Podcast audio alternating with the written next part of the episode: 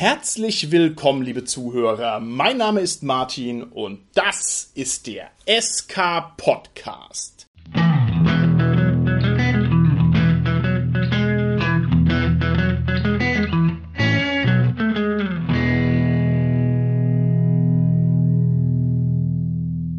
Bei mir heute im virtuellen Studio sind meine lieben Gäste, der Carsten, die Tanja und der Holger. Hallo, hier ist der Carsten. Hallo, hier ist die Tanja. Ja, hallo, der Holger hier. Bevor wir uns heute auf das Thema der Folge stürzen, muss ich mal eine Sache ansprechen, die mir jetzt schon länger auf dem Herzen liegt. Und zwar ist mein Mail-Eingang rappelvoll mit Anfragen, wann wir denn endlich mal wieder ein bisschen lustiger werden. Wir waren früher so lustig und haben also unseren Humor durch die schweren Zeiten, ja, durch das fortschreitende Alter vollkommen verloren. Ich habe zuerst gedacht, so Quatsch, ja. Wir sind ja sprühend humorvoll. Unser Humor blitzt an jeder Ecke raus. Aber wir sind ja auch Wissenschaftler. Also habe ich mir gedacht, gut, dann kaufe ich mir hier diesen Humorometer. Ich klopfe gerade mal das Glas. Gut, ja, die Nadel bewegt sich und ich muss natürlich zugestehen, also äh, wir sind schon so ein bisschen im orangenen Bereich, ja, und wer wären wir, wenn wir nicht mit praktischen Lösungen antreten würden? Und aus diesem Grunde werde ich ab jetzt immer dann, wenn der Humorometer sich in den orangenen Bereich bewegt, eine Pointe abfeuern, die sich gewaschen hat. Ich start's mal. Achtung. Was ist der Unterschied zwischen Milchreis und einem Hamster? Holger. Äh, keine Ahnung. Der Milchreis ist mit Zucker und Zimt und der Hamster ist im Zimmer und zuckt. Gut, Nachdem das geklärt ist, gehen wir direkt zum Thema unserer heutigen Folge. Und zwar geht's uns heute um Nachrücker, um Ersatzfiguren, um Reservehelden, letztlich um multiple Persönlichkeiten. Wir werden heute das Karussell, das die verschiedenen Leben der Rollenspielfiguren darstellt, mit besonderer Geschwindigkeit drehen. Wir werden uns also darüber unterhalten, wie man geschmeidig neue Figuren ins Spiel bringt, alte austauscht. Und der Grund für diese Folge liegt darin, dass wir natürlich in der letzten Zeit vor allem durch das Erwachen der OSR und durch die Stärke von D&D in meinen Augen eine Hinbewegung haben dazu, dass das Leben der Figuren weniger wert ist, dass es also sehr viel realistischer ist, dass zum Beispiel mal eine Figur ins Gras beißt. Ne? Das hat es also früher zu guten alten schwarze Augezeiten so nicht gegeben. Und deshalb wollen wir uns mit diesem Problemkreis heute mal gründlich auseinandersetzen. Diese Folge hat natürlich ein bisschen was zu tun mit Themen, die wir bereits angesprochen haben, zum Beispiel mit dem erfolgreichen Abmurksen von Figuren, mit dem erfolgreichen Konstruieren von Rollenspielgruppen, werden wir alles verlinken. Also irgendwo da in diesem Spannungsfeld ist das Ganze zu suchen. Zum Einstieg würde ich gerne ein paar Fragen stellen. Ich beginne mit dir, lieber Carsten. Und zwar würde ich gerne von dir wissen, was war der längste Zeitraum, realzeitliche Zeitraum, über den hinweg du eine Rollenspielfigur geführt hast? Wie du weißt, Martin, hatten wir eine Cthulhu-Runde und tatsächlich ungewöhnlich für Cthulhu haben wir da mit den gleichen Investigatoren in England, in London gespielt und ich glaube, das war ein Zeitraum über drei Jahre. Mein Investigator das war ein Privatermittler, der ist zwischendurch fast mal dem Wahnsinn anheimgefallen. Er hat sich aber dann doch wieder gefangen und regeneriert, sodass er dann weiter gut spielbar war. Aktuell habe ich auch eine Cthulhu-Runde mit Investigatoren in Deutschland. Die sind relativ untypisch, weil die gar nicht jetzt so die typischen Ermittler sind, geschweige denn die wehrhaften Investigatoren sind. Mein Investigator ist zum Beispiel ein Naturheiler. Und ich würde mal schätzen, dass wir diese Runde jetzt auch schon, ja, vielleicht sogar vier, fünf Jahre haben. Natürlich die längste Figur, die ich aber geführt habe, das waren sogar mehrere Helden aus dem schwarzen Auge. Ich habe da einen Rondra geweihten, den ich sicherlich über ein Jahrzehnt gebracht habe, der auch so weit aufgestiegen ist, dass er irgendwann dann in die Hohlwelt nach Tarun gezogen ist und wahrscheinlich meine Figur, die ich am allerlängsten gespielt habe, das war ein Magier von mir, den es im Prinzip eigentlich immer noch gibt. Ich weiß nicht, ob er schon zur Ruhe gesetzt hat oder so, aber der könnte doch mal aus seinem Turm herabsteigen und wenn er gebraucht wird, noch mal ein Abenteuer erleben. Also da auch über zehn Jahre und ja, eine Magierin auch über zehn Jahre. Also DSA toppt dann doch Cthulhu mit schnell mal zehn Jahren und mehr. Das ist ja großartig. Ich bin ehrlich gesagt total überrascht, dass da bei dir Cthulhu-Charaktere so lange überleben, weil ganz ehrlich, mehr als ein Abenteuer hat bei mir noch kein einziger Cthulhu-Charakter überlebt. Also überlebt ja, aber war halt danach meistens nicht mehr spielbar oder wir haben sie dann gleich wieder abgestoßen, weil die halt wahrscheinlich dann fertig waren. Ne? Das liegt daran, weil der Carsten in meiner Gruppe mitgespielt hat und ich habe natürlich, beziehungsweise meine Figur hat natürlich ganz besonders gut auf die Figur von Carsten aufgepasst. Ja, an die Hand genommen, ja, behütet, vor den Gefahren beschützt. Und deshalb hat es ganz gut funktioniert. Nein, Carsten, ich habe keine Ahnung. Ich weiß es nicht mehr. Echt, haben wir wirklich drei Jahre lang gespielt? Krass. Finde ich krass. Ich glaube, du bist ein bisschen später dazugekommen, aber insgesamt waren es dann wirklich drei Jahre, die wir gespielt haben Sehr mit schön. äh, dieser Gruppe und mit denselben Investigatoren. Tatsächlich ist es ganz so, wie du gesagt hast. Ich glaube, Martin, dass die lange Lebensdauer oder Beständigkeit dieser Gruppe und auch der Investigatoren dadurch erklärt werden kann, dass das schon so eine Art Gruppenkonzept war und die relativ gut miteinander interagiert haben, zusammengepasst haben und wirklich aufeinander aufgepasst haben. Und natürlich auch, dass die Spielleitung jeweils auch, denke ich mal, schon Abenteuer ausgewählt hat. Das war da zur damaligen Zeit auch oft noch in der Regel sogar selbsterdachte Abenteuer, die ja relativ gut spielbar sind und jetzt nicht so unbedingt vielleicht dazu führen, dass man so einen hohen Verschleiß hat an Wahnsinn oder dann doch auch vielleicht dem Charaktertod, wie es in Cthulhu üblich ist. Und genauso ist es auch bei der aktuellen Cthulhu-Runde.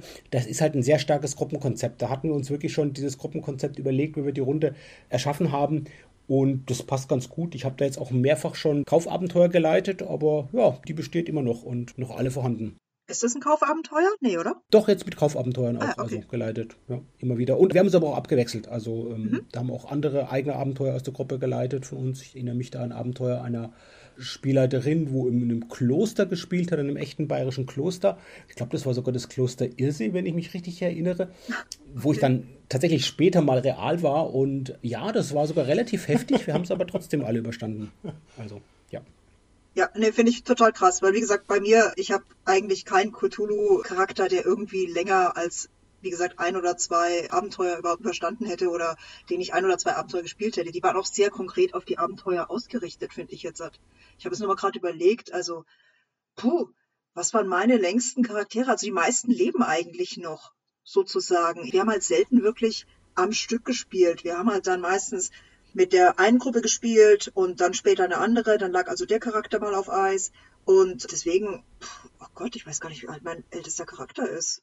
Du musst immer bedenken, liebe Tanja, dass zum Glück die Zeitretardation in Aventuren irgendwann stattgefunden hat. Es gab immer eine Zeit, da war ein irdisches Jahr, zwei aventurische Jahre, was ein völlig wahnwitziger Ansatz ist, ne, diese Geschichten in Aventuren fortzuschreiben in Echtzeit. Völlig irre und gleichzeitig natürlich auch absolut großartig. Und irgendwann haben sie gemerkt, sie packen das nicht mehr und dann haben sie das quasi verkürzt. Das heißt, deine Figuren, liebe Tanja, sind, wenn sie denn aus Aventuren stammen, nicht doppelt so alt mitgealtert, sondern sie sind gleich alt mitgealtert. Das ist ja vielleicht ein Trost, auch wenn sie schon lange dabei sind. Lieber Holger, wie schaut's bei dir aus? Hast du eine Figur, die du lange gespielt hast? Wie lange denn ungefähr?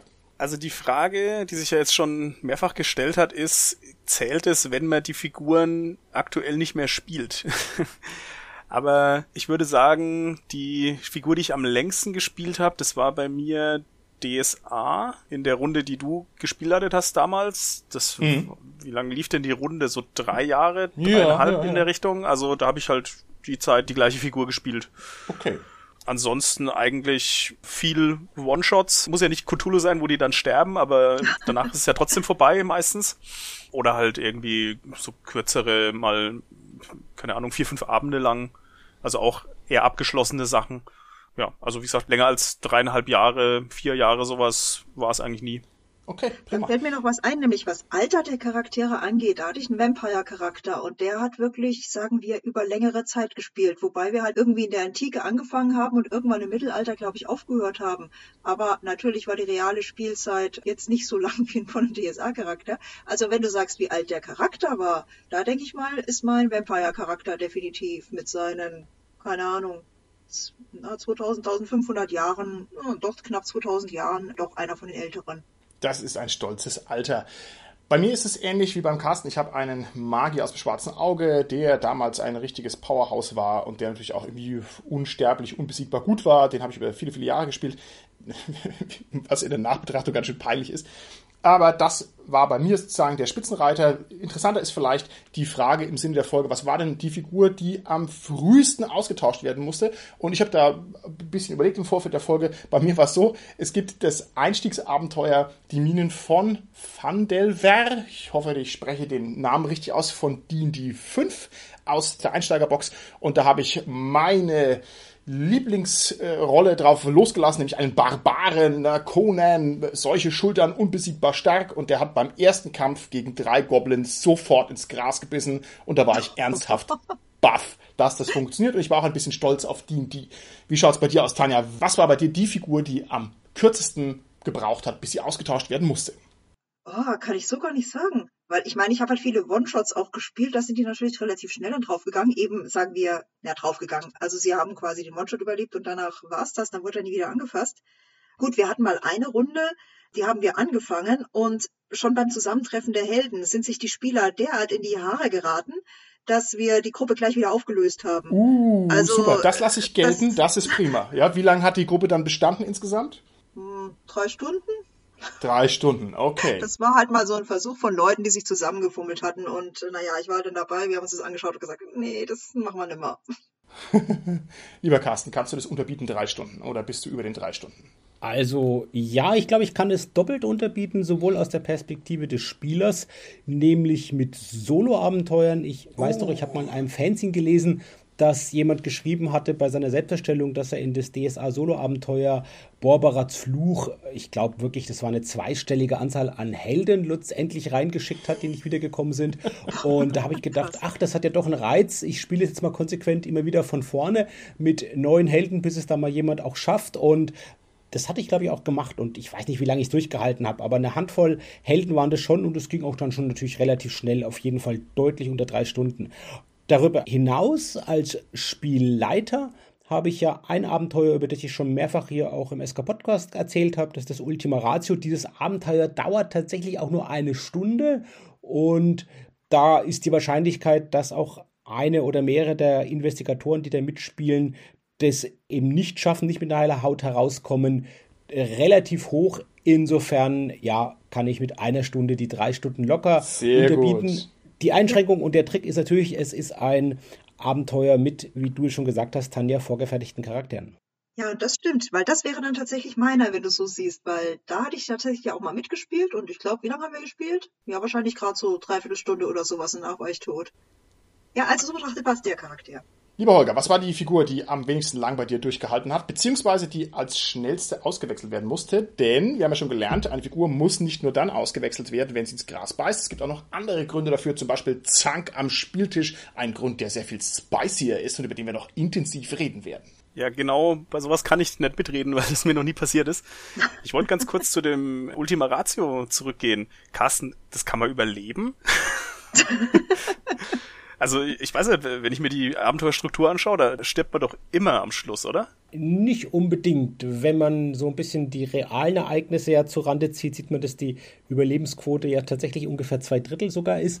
Und so wie ich zuletzt immer geleitet habe, ist es eigentlich schon so, dass, dass ich kündige es auch immer an, sage, naja, nach einer Stunde sind eure Investigatoren gestorben und ihr seid trotzdem zufrieden und äh, habt Spaß an dem Abenteuer. Aber es gibt tatsächlich auch Möglichkeiten, das zu überleben, ja. Aber ich glaube, der wichtige Punkt ist, und das ist jetzt, glaube ich, der, der kritische Punkt auch für uns hier in dieser Folge. Das ist ein Abenteuer, wo es geplant ist, dass beim Finale, das halt, weil es ein Kurzabenteuer ist, das nach einer Stunde halt schon eintritt, da halt auch die Wahrscheinlichkeit hoch ist, dass eine oder sogar alle Figuren dann im Finale dann auch sterben, was aber vorgesehen ist und dann trotzdem auch wirklich zum Spielspaß, so komisch es vielleicht auch klingt, aber doch irgendwie dazugehört, weil es halt auch der Dramaturgie des Abenteuers entspricht. Das ist aber natürlich eine andere Sache, wie was du ja gesagt hast, Martin, dass die Figuren sozusagen ja irgendwie am Anfang eher unvorbereitet sterben. Du hast da das D&D-Einstiegsabenteuer oder die geheimen Mielen von äh, Pevela oder wie das heißt, eben erwähnt, wo es ja gleich am Anfang mit auch wahrscheinlich sogar einer selbst erschaffenen Figur war, ja. die dann jetzt endlich draufgegangen ist. Und da ist es natürlich nochmal ganz anders, wie man damit umgeht, ja. Weil während bei so einem One-Shot, zumal im Finale oder so, ja nicht mehr die Erfordernis ist, da irgendwie nochmal eine neue Figur reinzubringen. Jedenfalls ganz anders natürlich sieht es ja aus bei dem äh, D&D-Einstiegsabenteuer, dass du ja schon auch bis zum Ende irgendwie spielend wohl miterleben willst. Was machst du da, wenn da deine Figur halt so früh ins Gras beißt? Ja, vor allem, das ist ein langes Abenteuer, mein lieber Herr Gesangsverein. Ne? Also ich spiele das jetzt auch schon zum wiederholten Mal und wir spielen jetzt da schon echt tüchtig lange dran und halt beim allerersten Kampf gleich hops gehen. Das war für mich eine lehrreiche und demütig machende Erfahrung. Das war sehr gut. Okay, Moment, ganz kurz. Ich muss ja mal. Ah. Ja, ja, der Zeiger ist leider schon wieder bedenklich weit unten. Ich versuche den Humorlevel ein bisschen zu erhöhen. Achtung. Was ist weiß und stört beim Essen? Eine Lawine. Im direkten Anschluss daran meine Frage, was macht eigentlich eine Rollenspielfigur aus? Das ist jetzt so ein bisschen eine Metafrage, aber ich finde die spannend genug. Vielleicht hilft uns die Antwort oder der Kranz an möglichen Antworten dann später, wenn wir versuchen zu ergründen, wie man den Figurenwechsel am besten in die Wege leitet, weil wir dann schon wissen, was wichtige Elemente sind. Carsten, ganz ernst gefragt, was ist eine Rollenspielfigur? Ja, das ist einerseits die Figur, die durch ihre Werte auf einem Charakterblatt vorgegeben ist und durch Hintergrundinformationen, die entweder geliefert werden, das wäre jetzt auch wieder der Fall von vorgefertigten Figuren, oder die man sich selbst sozusagen aufschreibt und entwickelt so oder erwürfelt hat. Ja, gibt es ja auch viele Hilfen, die einem da Unterstützung geben, so eine Figur zu erschaffen und auch mit Hintergrund zu versehen. Ja, was waren für Umstände bei der Geburt? Wie sieht es mit der Familie aus? Also da sozusagen vielleicht auch so kleine individuelle Plothooks auch schon zu setzen. Das ist, finde ich, was die Figur ausmacht von dem, wie sie sozusagen ins Abenteuer startet. Und für mich aber immer ganz wichtig ist dann sozusagen der Charakter der Figur, der sich entwickelt. Und da bin ich immer selbst überrascht, wie der so wird. Das kann ich gar nicht selbst so vorher genau planen und sagen das entwickelt sich einfach und entwickelt sich eben in der Interaktion mit den anderen Figuren. Okay, das ist eine großartige Antwort. Das heißt, du siehst eine Rollenspielfigur als einen Gespinst aus Werten und Beschreibungen, wenn ich es jetzt richtig verstanden habe. Bitte korrigiere mich, wenn es nicht stimmt. Das dann zusammengenommen eine Art Maschine ergibt und die Maschine läuft dann mehr oder weniger von selbst los. Habe ich so einigermaßen verstanden? Du erfreust dich dann daran, wohin die Maschine sich bewegt.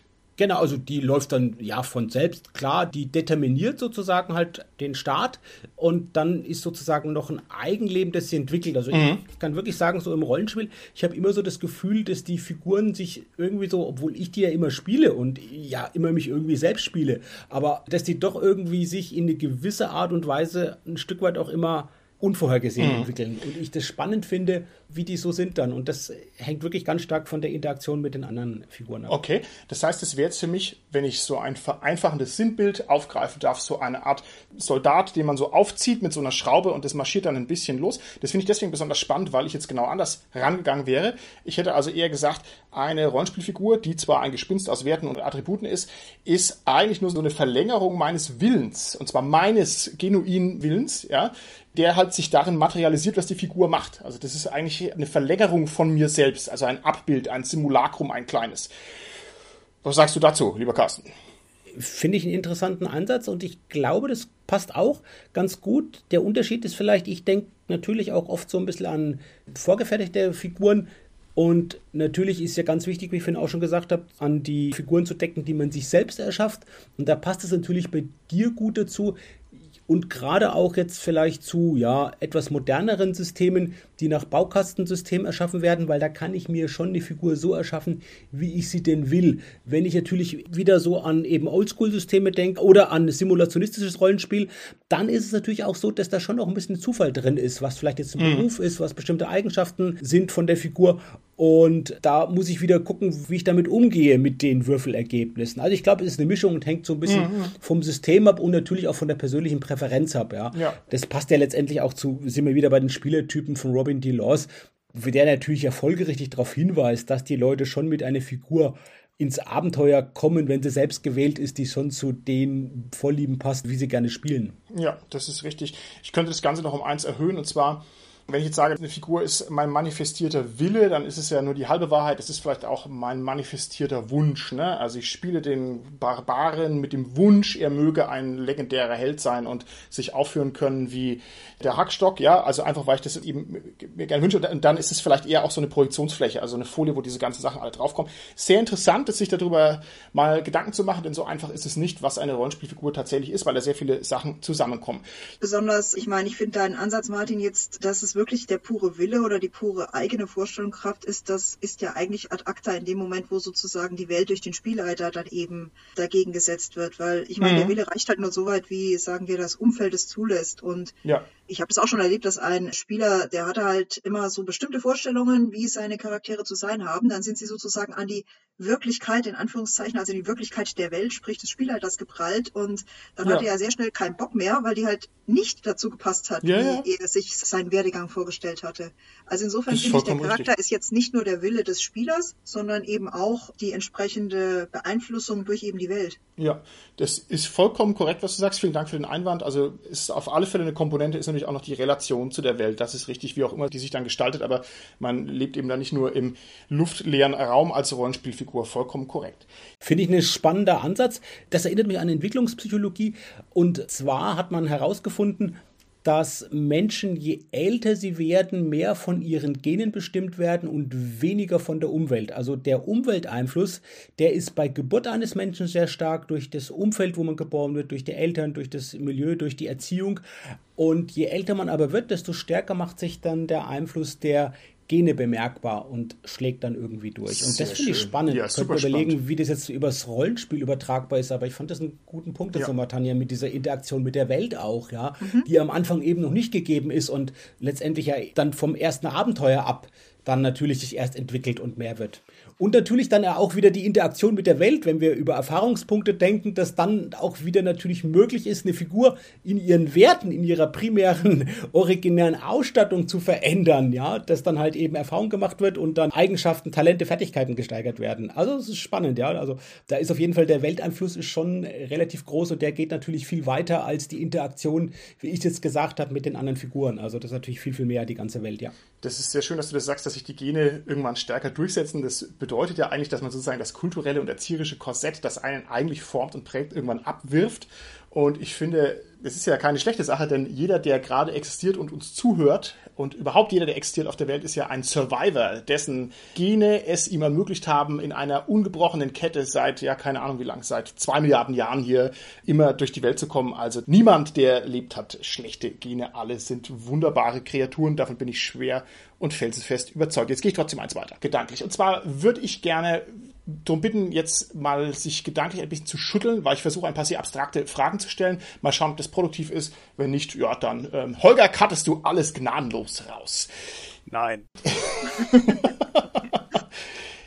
die Frage, die ich mir stelle, ist, ist unsere Rollenspielkulturelle Prägung, oder greife ich jetzt vom Carsten direkt auf, die uns normalerweise vorgibt, dass man genau eine Figur spielt und diese Figur konstant spielt, ist es eigentlich eine Sache, die man vielleicht auch mal hinterfragen könnte, beziehungsweise die man vielleicht mal als eine Setzung wahrnehmen kann. Ich möchte das vielleicht an einem Beispiel illustrieren. Normalerweise spielt jeder von uns eine Figur und spielt die halt den ganzen Spielabend lang.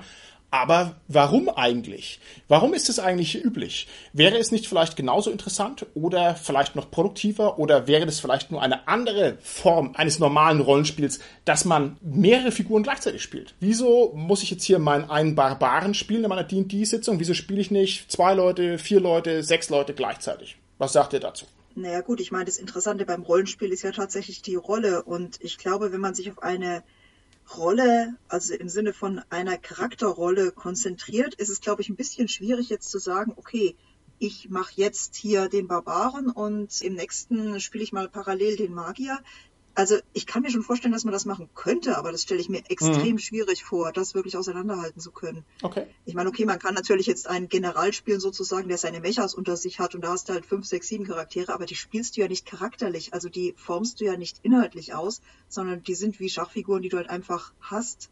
Da spielst du vielleicht mehrere Charaktere, aber das ist halt nicht Rollenspiel in dem Sinne. Okay ähnlich wollte ich das jetzt auch ausdrücken. Also, so wie du es gesagt hast, äh, Martin, mit mehrere Figuren gleichzeitig spielen. Das ist ja eigentlich nur eine Abstraktionsebene höher. Ne? Also mhm. als Beispiel könnte man da ja vielleicht Dungeon Crawl Classics nennen, wo man ja mit vier Figuren anfängt. Und dann bleibt nur eine übrig am Schluss erstmal. Mhm. Ne?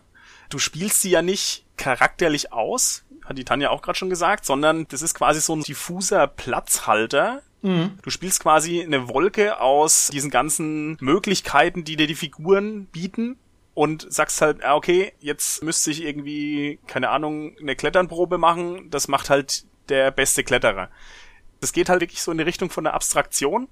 Klettern war jetzt nicht das beste Beispiel, weil das kann ja immer nur eine Person, aber der klettert dann halt hoch und erleichtert es dann anderen durch ein Seil oder sowas. Ne? Also das ist, ja. hilft ja trotzdem allen anderen. Und aber das ist dann eine sehr starke Konzentration einfach auf Wertespiel, oder? Ich meine, hat man trotzdem die Möglichkeit, diese vier Charaktere wirklich auszuspielen in dem Sinn? Das kann ich mir gar nicht vorstellen, oder? Oh, das macht wahnsinnig Bock. Und das ist ein großer Spaß und es ist eine sehr erfrischende Abwechslung. Jetzt mal ganz im Ernst, aber der Holger hat natürlich schon recht, dass das natürlich relativ blasse Figuren sind. Aber Holger, da habe ich jetzt schon noch eine Frage, die ich dir stellen muss. Und zwar, was macht ein Clown im Büro? Faxen. Ich glaube, ihr habt jetzt gerade auch schon so die Stellschraube genannt, was unterscheidet, wann man halt eben Figuren mehrere gleichzeitig spielt oder nur eine. Wenn ich sehr charakterbasiertes Spiel spiele, dann ist es eher so, dass ich nur eine Figur spiele. Wenn ich aber, wie du es genannt hast, Tanja, eher so wertebasiert vorgehe, dann kann ich auch mehrere Figuren spielen. Und genau das wenn wir uns so zurückerinnern, eben, du hast ja auch gesagt, eingangs Martin, mit den Oldschool-Rollenspielen, wenn wir so an Skirmish und Tabletop-Systeme denken, da habe ich ja in der Regel mehrere Figuren, wenn ich meine Mini-Armee spiele und dagegen andere sozusagen dann auf dem Spielfeld antrete. Da habe ich ja nicht nur meine eine Figur. Und wenn ich mich sozusagen in diese Richtung bewege, dann bin ich wieder bei Systemen, du hast es ja genannt, Holger, richtig, äh, DCC zum Beispiel, wo ich mehrere Figuren habe. Gleichwohl, klar, Martin, kann man auch bisschen charakterbasiert auch spielen, ist es auch reizvoll, diese verschiedenen Figuren so ein bisschen in ein Leben einzuhauchen, ein charakterliches und so ein paar Eigenarten darzustellen. Trotzdem bleibt es natürlich zeitlich im Hintergrund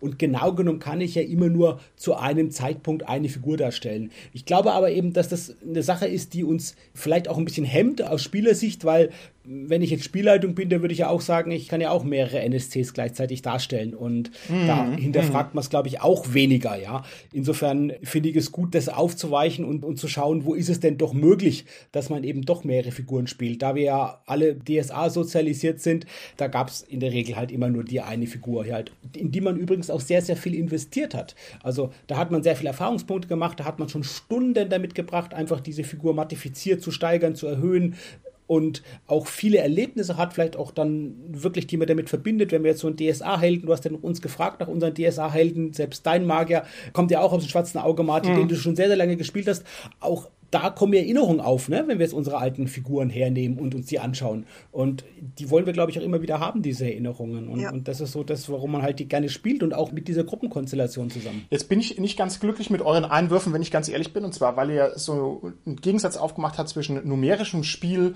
Skirmish und äh, Charakterspiel. Ich mache es mir jetzt ganz einfach, ihr wisst, was ich meine.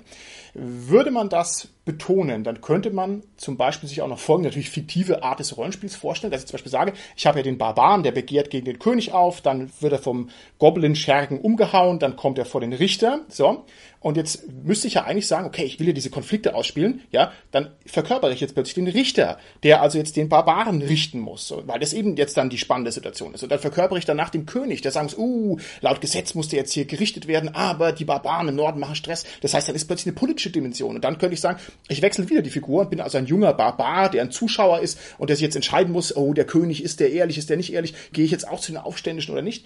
Also, das ist natürlich jetzt ein bisschen sehr verkopft, aber ich glaube, ihr versteht, was ich meine. Man könnte durchaus auch mehrere Figuren im Spiel einsetzen, wenn man die zum Beispiel in einer Sequenz hintereinander schalten würde und es wären andere Figuren. Also, ich finde, es ist viel denkbar. Ne? Aber ich denke nicht, dass es dann wirklich möglich ist, diesen Charakter zu spielen. Also ich meine, Carsten, was du jetzt gemeint hast mit den NSCs, das ist ja auch der Unterschied von einem Charakter zum NSC. Klar, man kann einen NSC ein bisschen individualisiert gestalten, aber eben nicht so, wie du richtig sagst, dass man einen Charakter wirklich ausgestaltet, mit Jugend, mit äh, Vorlieben, mit Lieblingsfarbe und weiß der Geier. Das würdest du halt beim NSC niemals machen. Genau, und das sind eben, glaube ich, die Einschränkungen, die es gibt. Und was du gerade gesagt hast, Martin, das ist natürlich eine Möglichkeit, dass man NSCs auch Spieler spielen lässt. Das gibt es hin und wieder auch und haben wir, glaube ich, auch in anderen Folgen schon vorgeschlagen. Ich erinnere zum Beispiel mich an ein Cthulhu-Abenteuer aus Cthulhus Ruf, das heißt Summ, Bienchen, Summ. Da ist eine ganz witzige Szene am Anfang, da müssen die Investigatoren Kunden anrufen, um denen irgendwie am Telefon irgendein Nonsensprodukt zu vertickern. Und das ist natürlich eine super Idee vom Autor dass diese Kunden, die angerufen wurden, durch Spieler dargestellt werden, um einfach den Spieler dazu entlasten. Aber das sind halt trotzdem nicht die Figuren, die er führt mit dem. Und das ist schon der Unterschied, wie das bei DCC abläuft. Würde mich interessieren, hast du ein Beispiel, Martin, wie du den ja auch ein Charakterleben eingehaucht hast, diesen vier verschiedenen, doch eher unfertigen Figuren? Ähm, ich finde, da ist ja gerade die Pointe, dass sich der Charakter der Figuren erst aus dem ersten Abenteuer ergibt. Die werden erst texturiert dadurch, wie sie sich bewähren. Und das ist gerade die Pointe. Ne, am Ende des Abenteuers haben sie halt ein Abenteuer erlebt. Und je nachdem, wie sie sich da geschlagen haben, kann man sagen, okay, der war feige, der war mutig und so. Das ist also eine sehr authentische Art, eine Figur zu bekommen, weil sie wächst sozusagen natürlich. Ich muss aber fairerweise sagen, ich glaube, ich habe selber noch gar keinen Trichter gespielt. Ich habe die immer nur als Spielleiter angeboten, also müsste ich mich da mal wahrscheinlich reinwagen. Ich mache jetzt noch eine letzte gedankliche Wolte und danach gehen wir auch weiter.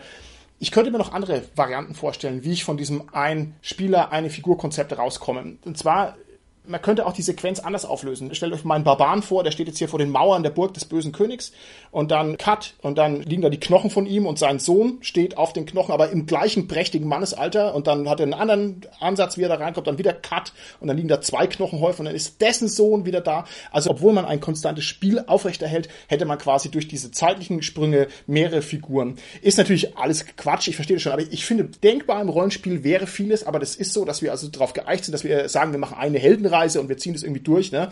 Wundert mich sehr. Ich gehe gedanklich weiter und würde gerne von euch wissen, was gibt's denn überhaupt für Gründe, dass man seine Spielfigur wechselt? Und vielleicht nehmen wir jetzt mal ein paar bodenständige Gründe, nicht meinen ganzen Quatsch, den ich mir ausgedacht habe.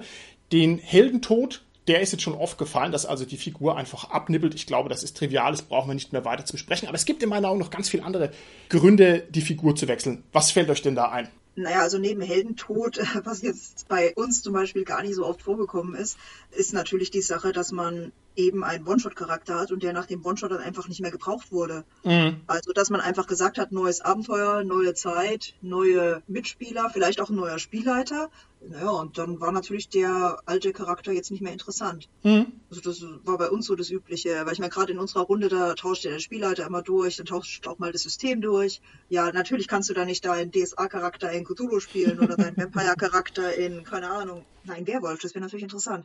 Tanja, ein Barbar geht immer in jedem System zu jeder Zeit. ja, aber einer, der so Cyberpunk-mäßig ausgerüstet ist in DSA, also ich weiß nicht, ne? Aber das sind, glaube ich, zumindest die üblichen Sachen, die ich jetzt von unseren Runden her so kenne. Okay. Also vielleicht mal etwas ungewöhnlicheres, weil das waren ja jetzt alles noch irgendwie so Sachen, die häufig, sage ich mal, vorkommen, also gewöhnlich sind. Das wäre dann sowas wie die Figur macht in-game plötzlich eine starke Veränderung durch. Ich glaube, der Carsten hatte das mal schon erwähnt, irgendwie vom Dämonen besessen, von irgendeiner DSA-Figur oder ja, so. Ja, ja. Ne? Also sowas in der Richtung. Man könnte ja annehmen, okay, die Figur wird jetzt von dem Dämon besessen, dann wechselt sie quasi von Spielerfigur zu Nicht-Spielerfigur. Aber es ist ja vielleicht auch spannend, wenn man sagt, naja, deine Figur ist jetzt weg, ne? Also ist ersetzt durch was anderes, aber du spielst jetzt dieses andere. Also, ne, dass man genau diesen Tausch hat. Das ist natürlich hart, ja. Ja.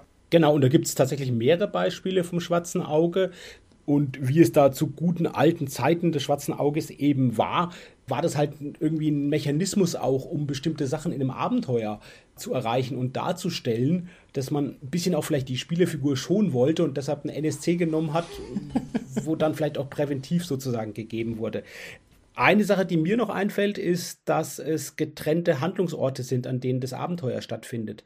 Und das kann ja sowohl von Seiten der Spielenden als auch von Seiten des Spielleiters sein. Also von Seiten der Spielenden, klassische Beispiel kennen wir alle, die Gruppentrennung. Ja, ich will links, nein, ich will rechts im Gang. Ja. Und wenn man dann das realistisch spielen will und aber verhindern will, dass die eine Gruppe dann unterbeschäftigt ist, dann ist es eine Möglichkeit, vielleicht dann andere Figuren in der Zeit gespielt werden, wenn halt jetzt die Helden nicht alleine sind, ja, dass man in der Zeit zumindest dann andere Leute übernimmt. Und das andere ist, wenn das Abenteuer das vorgibt, dass das gleichzeitig an verschiedenen Handlungsorten vorgibt. erinnere mich an das Cthulhu-Abenteuer Sturm auf Innsmouth. Da geht es um diesen eben Sturm auf Innsmouth, der da gespielt wird. Ich hatte das auch, glaube ich, schon mal erzählt in einer Folge. Das haben wir auch schon mal multiparallel gespielt. Das Abenteuer ist aber eigentlich so konzipiert, dass man das mit der einen Gruppe am Spieltisch spielt. Und es sind aber sechs Einsatzmissionen, die gleichzeitig diesen ja, Sturm auf Innsmouth vollziehen und um diese sechs Missionen gleichzeitig zu spielen, ist es so gedacht, dass in jeder dieser sechs Einsatzgruppen immer nur eine Spielerfigur ist und die anderen fünf Figuren sogenannte Chargen sind, die dann sozusagen gespielt werden und man immer zwischen diesen sechs Handlungsorten herumwechselt. Also da ist es im Abenteuer bedingt und von der Spielleitung dann auch beabsichtigt, der Wechsel. Okay, sehr Krass. interessant. Das ist natürlich eine ja. extreme Variante, die ich so nicht kenne. Das klingt aber sehr spannend. Zu dem Thema fällt mir dann auch noch eine coole Sache ein. Das war, soweit sind wir allerdings nie gekommen. Ich habe mal eine Kappadozianerin gespielt in Vampire, eben auch relativ frühzeitig angefangen, die halt dann irgendwann, jetzt weiß ich gar nicht, wann die große Säuberung ist, da gibt es ja eine Situation, in der sozusagen Kappadozius aufwacht und seine Kinder mehr oder weniger vollständig vernichtet. Deswegen gibt es ja keine Kappadozianer mehr. Und im Grunde, ich habe den Charakter angefangen in dem Bewusstsein, dass es irgendwann, wenn wir bis zu diesem Zeitraum kommen, dass dann mein Charakter auf jeden Fall sterben wird. Wie gesagt, ist leider nicht dazu gekommen, aber das ist, glaube ich, auch eine so eine richtige crazy Sache, wie man mm, mm. seinen Charakter rausnehmen kann. Das war dann eben nicht abenteuerbedingt, sondern es war sozusagen settingbezogen. Ja, ich kenne noch ein paar äh, sehr viel bodenständigere Varianten, wann die Figur weg muss und eine Ersatzfigur her muss. Eine etwas unschöne Sache ist, wenn die zum Beispiel von der Spielrunde nicht angenommen wird. Also das ist vor allem, wenn man so ein bisschen so ein Bier- und brezeliges Spiel spielt, da passiert es manchmal schon. Also irgendjemand will mitspielen und dann stellt man sich vor, ah, man macht ja eine Figur mit einem tiefen Charakter, ja, den tragischen Barden oder sowas und dann kommt er ins Spiel rein und die anderen geben ihm sofort ein Wedgie und sagen, haha, blöder Bade, äh, langweilig, will ich nicht hören und so, ne? Und dann ist der quasi schon kaputt beim Erstkontakt. Das habe ich schon ein paar Mal erlebt erlebt. Und dann kenne ich das auch, dass man sagt, nee, okay, das funktioniert hier so nicht. Ich brauche jemanden, der da mit reinpasst in diese Bierigkeit und Brezeligkeit. Und eine ganz banale Sache, wann man eine neue Figur braucht, ist, das passiert erstaunlich oft, wenn Leute ihr Helddokument verschlampert haben. Also das habe ich ganz oft, irgendjemand kommt her und sagt, oh, sorry, ich finde es überhaupt nicht mehr, das ist irgendwie weg, ne? Und dann würfelt man es halt gerade nochmal aus. Dann ist es ja letztlich auch nicht mehr der gleiche. Also ja, passiert auch. Passiert auch. Lieber Carsten, ich glaube, du hast ein paar sehr gute Ideen, wie man so einen Figurenwechsel gut vorbereiten kann oder was es für Möglichkeiten gibt, dass es möglichst geschmeidig funktioniert. Was hast du denn da für Gedanken dazu? Ja, als Cthulhu-Spieler habe ich natürlich schon das Argument eben, du hast schon gesagt, Martin, den Heldentod, beziehungsweise bei Cthulhu ist es halt auch der Wahnsinn, der von den Investigatoren Besitz ergreifen kann, sodass die auch nicht mehr spielbar sind. Und so gesehen ist natürlich Cthulhu ein System, das sich dem schon viel Gedanken gemacht hat. Beispielsweise im Investigatorenkompendium ist ein Abschnitt drin über sogenannte Ersatzcharaktere, die am besten schon bereitgehalten werden oder dann schnell zu erschaffen sind, eben wenn eine Figur dann doch schnell ausfällt. Es gibt tatsächlich auch zwei Kampagnen. Wie gesagt, das ist gar nicht so ungewöhnlich. Meine beiden Beispiele mit den zwei langen Cthulhu-Runden. Es gibt ja auch mehrere Kampagnen die sogar recht berühmt und bekannt sind für Cthulhu, beispielsweise Horror im Orient Express oder Die Bestie. Und bei beiden Kampagnen wird empfohlen, da auch Ersatzcharaktere bereit zu halten, beziehungsweise da schon Verknüpfungen einzubauen und die frühzeitig auch schon sozusagen mit loszuschicken. Und das, glaube ich, ist so der beste Tipp, wenn man das schon vorbereitet. Also, das eine ist natürlich, die Figuren vielleicht auch zu erschaffen, wobei bei Cthulhu das relativ schnell geht, sodass es eben nicht so das Problem ist von ja, der langen Generierungsdauer. Also, wenn die Systeme sind mit der längeren Generierungsdauer, dann ist es wirklich gut, das schon vorher zu machen, damit nicht der Spielfluss unterbrochen wird. Wichtiger finde ich aber, das schon inhaltlich vorzubereiten, dass nicht irgendwie aus heiterem Himmel eine Figur da erscheint und die dann völlig in die Gruppe integriert wird, was eigentlich überhaupt nicht der Realität entspricht, sondern dass die schon irgendwie bekannt gemacht wird. Ich glaube, Martin, du hast schon vorhin erwähnt, so Familienbande finde ich da ganz naheliegendes Motiv zu schauen, dass das irgendwie ein Angehöriger ist, ein Familienangehöriger, wo vielleicht ein Briefkontakt schon bestanden hat. Andere Möglichkeit ist, da gibt es auch in dem Cthulhu-Band die oberen Zehntausenden Abschnitt drüber, dass Gehilfen gespielt werden. Da geht es ja um sehr reiche, mächtige Helden, die halt ja Mitarbeiter, Bedienstete haben, die sie unterstützen. Und die können von vornherein schon mit ins Spiel gebracht werden, ja, so als Figuren, die dabei sind. Gibt zum Beispiel auch in einigen Rollenspielsystemen, dass das so vorgesehen ist. Wir haben ja auch schon mal mehrere Folgen über Lamentations of the Flame Princess gemacht. Da gibt es zum Beispiel auch ein Kapitel über sogenannte Retainer, die natürlich erstmal primär so als Unterstützung gedacht sind, Fackelträger beispielsweise im Dungeon, aber die natürlich gegebenenfalls dann auch genutzt werden können, um halt so einen Helden zu ersetzen. Also das sind so die einfachsten Tipps, die mir einfallen und die ich habe. Und ich finde es gerade auch reizvoll, diese unfertigen Helden, diese B-Helden zu spielen. Also diese Gehilfen, diese Fackelträger, wie gesagt. Ja, genauso wie es ja auch bei DCC ist, zu sehen, wie sich die dann entwickeln, wie du es gesagt hast, Martin, wie die dann letztendlich erst zum Helden geformt werden im Trichterabenteuer.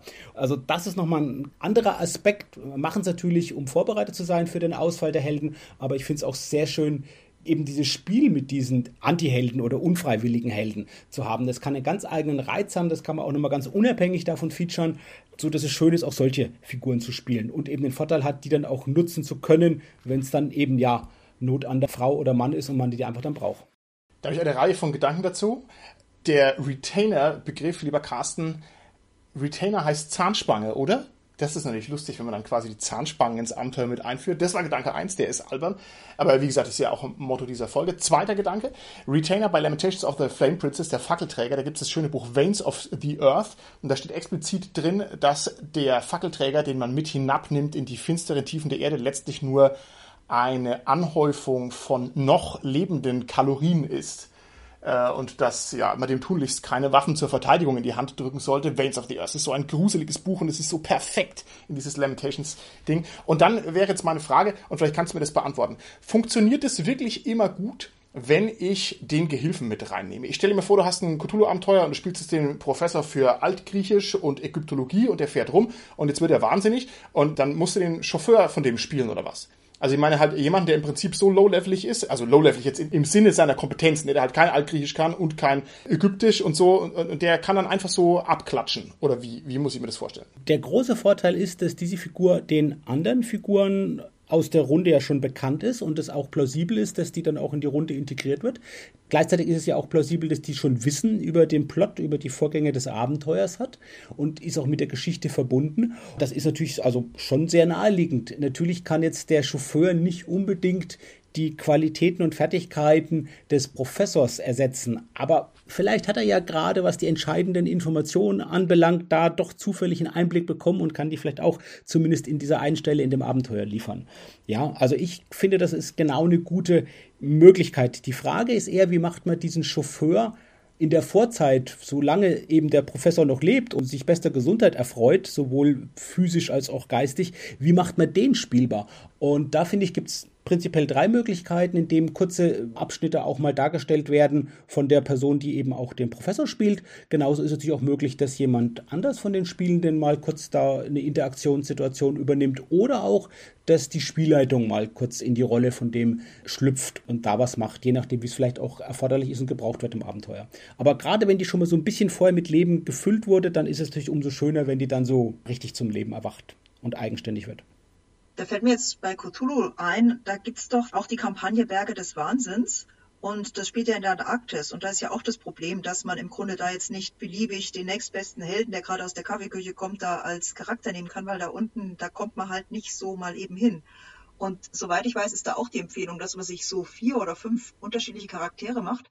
Und das sind halt dann alles auch Expeditionsteilnehmer, die halt äh, im Headquarter sozusagen dann sind und ihre Forschungen machen. Und wenn halt da einer der Hauptcharaktere, die man gerade spielt, eben stirbt, dann werden die halt irgendwie nachgerufen und so. Das finde ich jetzt auch, ja, sagen wir, eine schöne Lösung dafür, dass man einen Ersatzcharakter bei der Hand hat. Ne? Der hat dann die entsprechenden Fähigkeiten, die er da drüben in seiner Forschung jetzt gemacht hat. Und das kann ich mir auch recht charmant vorstellen. Ganz was anderes, was mir einfällt, bei Paranoia ist es ja quasi genauso so darauf angelegt, dass man eigentlich stirbt und quasi gleich wieder seinen Klon bei der Hand hat. Wie viel hat man? Sieben Klone, glaube ich. Und da kriegt man seinen Charakter einfach direkt nochmal. Das erleichtert natürlich dann das Spielen ganz ungemein. Und ja, das fand ich auch immer eine süße Idee. Und ich meine, man hat nicht Paranoia gespielt, wenn nicht mindestens fünf oder sechs der Klone draufgegangen sind. Ne? Das müsstest du mir bitte mal spielleiten, liebe Tanja. Da hätte ich echt Bock drauf. Das kenne ich nämlich noch gar nicht. Holger, wir stellen uns jetzt mal vor, was unsere beiden Mit-Podcaster uns da gerade vorschlagen. Das würden wir durchziehen. Das heißt, wir haben also eine Gruppe von fünf Rittern, die aber zu schwach sind, um gegen den Manticore zu kämpfen. Alle sterben nach und nach. Und jetzt müssen also deren mühevoll aufgepeppelte Knappen ran. Das Problem ist jetzt, die fünf Knappen der fünf Ritter haben insgesamt fünf Attacke weniger und fünf Parade weniger und 40 Lebenspunkte weniger. Ist es erfolgversprechend? Ja, das ist natürlich nicht unbedingt erfolgsversprechend, aber man könnte ja sagen, die Ritter haben den Manticore natürlich schon angeschlagen. Und vielleicht sind die Knappen ja einfach nur, weil es halt nicht anders geht, Knappen, ne? Also die müssen sich ja erst ihre Sporen verdienen, aber vielleicht sind es ja trotz allem irgendwie dann die etwas intelligenteren Leute und äh, die können sich dann irgendwie einen Kniff ausdenken, also irgendein uh. taktisches Manöver, ein gutes oder irgend sowas, eine Falle, um die Manticore erfolgreich zu erlegen. Das finde ich gut. Eine der Schwierigkeiten besteht auch darin, dass man diesen vorbeugenden Aufbau der Figuren üblicherweise nicht durchzieht. Lieber Carsten, hast du nicht recht, es wäre natürlich der Königsweg, wenn ich also meinen Chauffeur schon so installiert habe in der Wahrnehmung meiner Mitspieler, dass der dann einfach nur aus seinem Auto aussteigt, dem sterbenden Professor die Akten aus der Hand nimmt und direkt mitmachen kann. Aber üblich ist es ja eigentlich nicht. Ne? Üblicherweise hat man seine Heldengruppe, vielleicht irgendwie so in Edo-Fantasy und hat man irgendwie Elfkrieger, Magier, Zwerg, Dieb, ne?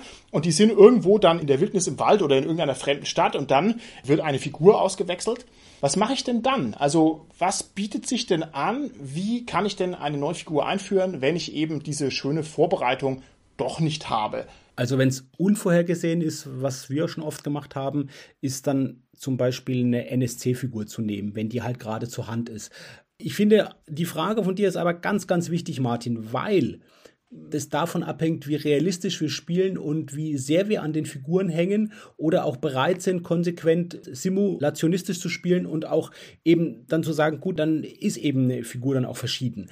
Und wenn wir gerade wissen, ja, oh, wir sind jetzt fernab der Zivilisation, hier sind keine anderen äh, ja, intelligenten Wesen mehr oder so und wenn jetzt da jemand stirbt, dann muss die Figur, die die gespielt hat, jetzt mal zwei Stunden zusehen oder kann er nach Hause gehen, das hemmt halt total, finde ich, den Spielfluss und das, was auch passieren kann mhm. in seiner Dramaturgie. Und deshalb ist es, glaube ich, gut, dass wir da jetzt gute Lösungen auch noch haben, auch gerade wenn es eben unvorbereitet ja. ist. Du hast recht, Martin, ich schließe mich dir an der Königsweg ist sicherlich, das vorzubereiten. Das macht man eben nur nicht immer. Wie bei Cthulhu ist es ja absehbar, aber gerade wenn es halt vielleicht nicht immer so absehbar ist und dann trotzdem noch gute Möglichkeiten parat zu haben, das ist, denke ich, wirklich eine gute, gute Hilfe. Und klar, ich denke auch, das mit den NSCs, das ist ja, was ich gerade gesagt habe, ist relativ trivial. Das werden auch viele schon gemacht haben. Aber was machen wir denn, wenn nicht mal NSCs da sind, die geeignet ja, sind, oh um ja. die zu übernehmen? Das ist dann wirklich schwierig, ne?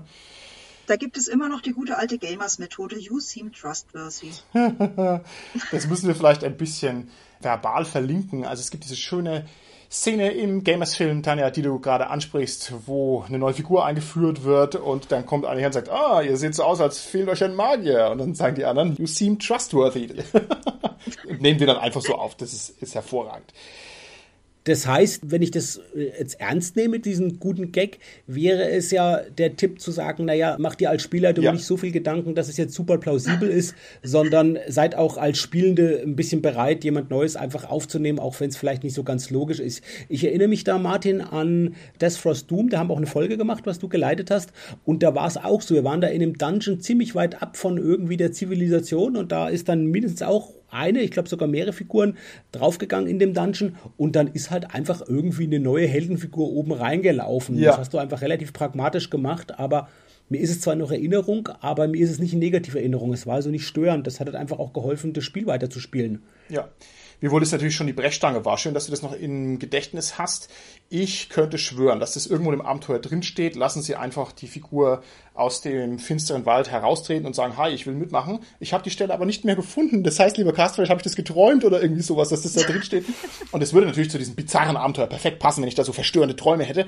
Ich denke aber, das ist, wie du das sagst, wahrscheinlich ein sehr guter Tipp, dass man sich nicht so anstellen sollte, sondern dass man gegebenenfalls einfach abklatscht. Ne? Also machen wir mal nicht den allerschlimmsten Fall, dass überhaupt keine Menschenseele in tausend Meilen Umgebung ist und man ist auf einem einsamen Floß, dann wird es schwierig. Aber man stellt sich vor, man ist in der Stadt, man möchte eine Figur auswechseln, man merkt, ey, man hat keinen Bock mehr auf seinen Baden, das passt hier gar nicht. Ja, dann wird halt der Barde von der Garde eingebuchtelt und der Gardist sagt, hey, ganz im Ernst, ich kann meinen Weibel nimmer leiden, ich mache jetzt bei euch mit. Und dann hat man halt die neue Figur sozusagen in so einem direkten Abklatschen neu eingeführt. Ich glaube, das funktioniert eigentlich ganz gut. Ich persönlich würde sowas nicht wollen, weil der Betreffende sollte mir dann schon mal einen Grund geben. A, tatsächlich, warum sollten die Leute ihn mitnehmen? Und B, was ist jetzt seine Motivation? Also, meine ja. Frau mag mich nimmer, ist jetzt irgendwie eine ja. Sache, wo du sagst, ja, bitte, okay. irgendwas, was eher, sagen wir, spieltechnisch Gut. sinnvoller ist. Tanja, was könnten wir denn machen, um diese Motivationslücke zu überbrücken? Könnte der Gardist zum Beispiel sagen, oh, ich sehe, euch fehlt es an Kampfkraft. ja? Und würde sich dadurch sozusagen anpreisen? Wäre das eine Sache? Also jetzt ist es ja nicht sehr naja. platt, aber du weißt, was ich meine.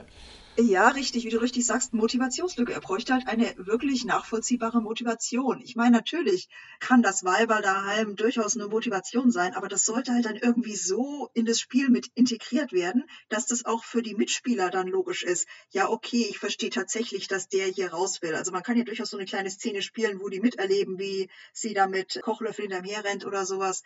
Dass es halt irgendwie glaubwürdig wirkt, dass jetzt hier der mhm. Gardist wirklich aus der Garde ausscheiden will und nur raus aus der Stadt. Das kann man, denke ich, schon entsprechend dann begründen, aber es sollte halt doch ein bisschen stimmig sein. Ich meine, da kann man ja zusammen sich wirklich dann was überlegen. Also da denke ich schon, dass man dann auch ein bisschen kreativ und auch sehr witzig da Ideen entwickeln kann. Das finde ich eine gute Idee zu sagen, wir nehmen alle am Tisch und überlegen jetzt sozusagen vielleicht auch auf einer Metaebene, was gäbe es jetzt für eine Motivation, die gut ist, wie passt das zusammen und lösen das so.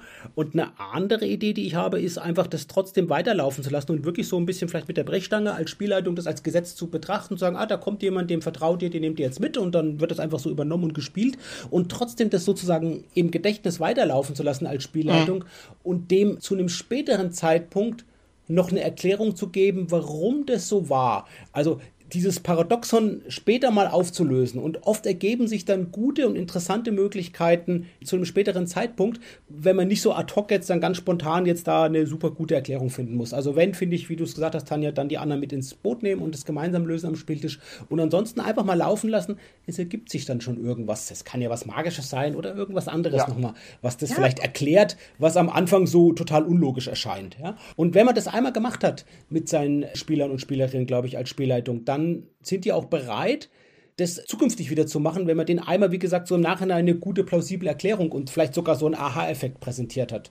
Das muss ja nicht mal so ein Ad-Hoc-Teil sein. Ich könnte mir das jetzt ganz witzig zum Beispiel vorstellen, keine Ahnung, die Helden sind eingebuchtet und dann ist eben tatsächlich ein Gefängniswärter. Also der eine wird zu Tode gefoltert, whatever, also auf jeden Fall, der ist dann weg und der möchte dann eben jetzt einen von diesen Gefängniswärtern spielen, der halt dann zur Gruppe sich dazu findet. Das kann ja derjenige sein, der ihnen dann aus Gründen, weil er sich irgendwie mit ihnen verbrüdert oder weil er sie so sympathisch findet oder eben weil die Frau ihn nervt, kann er sich ja dann sagen wir, dazu überwinden, dass er sagt, okay, gut, ich helfe euch raus. Mhm. Und naja, dann ist er letzten Endes derjenige, der dann auf der Flucht ist und so weiter und vielleicht helfen ihm dann. Da kann man ja auch, sagen wir, auf subjektiver Charakterebene dann irgendwie sagen, okay, ja, wir haben das jetzt zusammen durchgemacht und wir helfen dir jetzt auch aus der Stadt raus und so. Da kann man ja total coole Stories eigentlich ja. entwickeln, wenn man da ein bisschen Hirnschmalz reinsteckt. Ich denke auch, liebe Tanja, man sollte vor allem das Problem, das sich erstmal auftut, als Chance sehen. Und ich kann eigentlich aus jeder Situation was konstruieren, wo ich den Impuls mitnehme. Also man stelle sich vor, mein Dieb, der im Dungeon gestorben ist, weil er die Falle nicht gesehen hat, da kommt halt der nächste Dieb und sagt, haha, du Loser, ich bin im Fallen erkennen sehr viel besser. Und dann ist es eigentlich die Begründung, warum der mit dabei ist. Das wäre jetzt quasi, wenn die Figur aufgrund ihrer Schwäche oder ihrer mangelnden Kompetenz ausgeschieden ist. Aber man könnte es auch in jede andere Richtung drehen. Also wenn ich halt merke, mein Barde, der funktioniert in der Gruppe nicht, die machen sich darüber lustig, ja, dann geht er halt weinend weg und wird halt ausgelacht von den Barbaren. Der Barbar sagt, äh, braucht ihr ja gar nicht, ihr braucht jemanden, der ordentlich Muskelschmalz hat. Ne? Also, dass ich das einfach aufnehme, ne? immer den Grund nehme, wieso der ausgewechselt worden ist und dann nehme ich halt einfach die andere Figur und nehme also den objektiven Grund, warum die Figur weg muss, auch wirklich voll ernst und roll damit. Das würde ich als Vorschlag einbringen ich finde, das hast du nochmal schön zusammengefasst, dass man diese doch unvorhergesehenen, unbeabsichtigten und unerwünschten Situationen als Chance auffasst. Und das kann ich wirklich nur bestätigen. Und oft im Nachhinein sind es die genau das, wobei in dem Moment man als Spielleitung oft da sitzt und denkt, oh je, was mache ich jetzt? Ein Beispiel, der Worst Case, der ja passieren kann, ist ein Total Party Kill. Also wenn wirklich die ganze Gruppe mitten im Abenteuer durch irgendwelche NSCs dann dahin gerafft wird. Und ich finde eine Sache, die mich reizt, die ich noch nie gemacht habe, aber die ich gerne mal ausprobieren will. Ich habe mir schon mal überlegt, das auch zu konstruieren, aber noch schöner ist es ja gar nicht geplant zu haben, sondern das wirklich dann spontan zu machen, ist dann einfach einen Rollenwechsel an der Stelle zu vollführen und dann zu sagen, gut, das waren jetzt eure Helden, hier jetzt seid ihr die NSCs und wir spielen mit denen weiter das finde ich eine reizvolle Sache. Wie gesagt, ich hatte schon mal überlegt, das mal so als geplantes Abenteuer zu machen, aber warum nicht auch das mal spontan zu machen, wenn es wirklich unbeabsichtigterweise dazu gekommen ist? Ich glaube, da ergeben sich ganz, ganz spannende Möglichkeiten durch diesen Perspektivenwechsel, der dann auch vollzogen ja, wird. Ja, das kann ich nur so unterschreiben. Wir hatten mal einen Plan, der allerdings nie realisiert wurde. Und zwar wollten wir mal eine DSA-Gruppe auslaufen lassen durch einen Total Party Kill, durch quasi eine brutale, gerailroadete Verhaftung dann einsperren in einem Gefängnis eines Vampirlords und dann war so der Plan, also keine Ahnung, ich sperre die alle ein und dann werden die ganz schlecht behandelt und dann werden die quasi durch die Vampire umgebracht und dann ein Spieler steht auf und sagt, so ein Mist, das will ich nicht haben, das ist so ein blödes Rollenspiel, geht raus, kommt wieder rein, ist der neue Spielleiter, teilt die Bögen aus und danach spielen wir Vampire. Das wäre auch schön gewesen, hä? Das wäre zumindest ein guter Übergang gewesen, ja. Tatsächlich glaube ich, gibt es bereits ein offizielles Abenteuermodul, das genau das macht. Oh, okay. Also, dass die als Menschen erst kommen und dann sozusagen zu Vampiren eben werden, ja, genau. Ja, okay. Ja. Aber coole, tolle Idee. Also, da bin ich voll für zu haben. Ja, naja, es ist halt das auf die Spitze getrieben, dass man quasi auch den Spielleiter und das System und die Figuren gleichzeitig auswechselt und auch noch überraschend. Aber wie gesagt, wir haben es nicht gemacht. Das war nur so eine Idee ich hatte auch schon mal so eine Idee, irgendwas im Totenreich zu machen, sozusagen. Ja, das, was wir auch aus Fantasy-Filmen und so kennen. Oder so Weltenwechseln, oh, ja. Das, das, kennen wir ja, ja, auch oft, ja. Dass das da dann sozusagen weitergeht, wobei dann ja nicht die Figur sich verändert. Dann spielt man die gleiche Figur weiter. Während jetzt bei dieser Transformation jetzt in den Vampir ich schon auch zumindest von einem halben Figurwechsel durchaus reden würde. Na, da hatten wir mal so ein Inception-Thema bei der einen Spielecon und da haben wir das tatsächlich mal gebracht, dass die Charaktere, die haben angefangen als DSA-Charaktere und wurden dann dann, ohne dass sie es irgendwie am Anfang geschnallt hatten, auf einmal hat der andere Spieler dann eben den Spielleiter gemacht und auf einmal waren sie in einer, ähm, was war das nächstes, in einer Traveler-Welt und so haben wir vier Welten durchgemacht. Wie gesagt, Thema Inception, um am Ende ganz prügelhart in einer psychiatrischen Klinik aufzuwachen. Die wussten gar nicht, wie ihnen geschieht. Ja, das war auch mal so eine total verrückte Idee, wie man sowas machen kann, aber das war schon hardcore. Sehr schön, das klingt auch sehr gut. Dann kommen wir so ganz langsam aufs Ende dieser Folge zu und wir müssen aber, bevor wir uns hier verabschieden, noch eine Glaubensfrage in den Raum stellen. Eine Frage, die wirklich ans Innerste rangeht. Und zwar, wenn ich die Figuren wechsle, ist es legitim, dass der Besitz meiner alten Figur auf die neue Figur übergeht oder ist es ultra lame? Holger, was sagst du dazu? Das muss irgendwie dazu passen. Also ich gebe mal als Beispiel, das wollte ich eigentlich vorhin schon mal irgendwann erwähnen, das Videospiel Sunless Sea.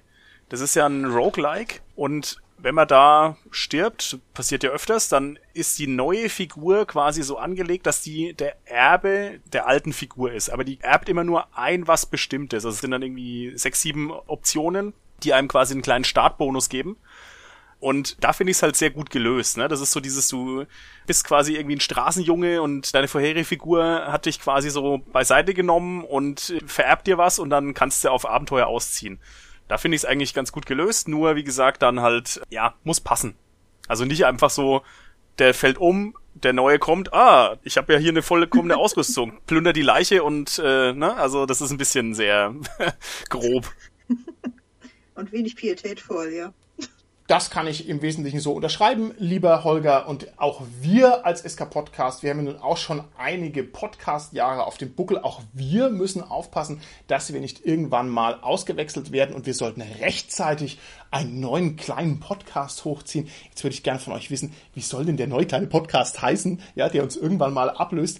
SK Podelinchen oder was habt ihr für einen guten Namen? Podcastini. SK Podcast 2. SK Podcast Plus. Sehr schön. Dann bis zum nächsten Mal. Tschüssi. Tschüss. Tschüss.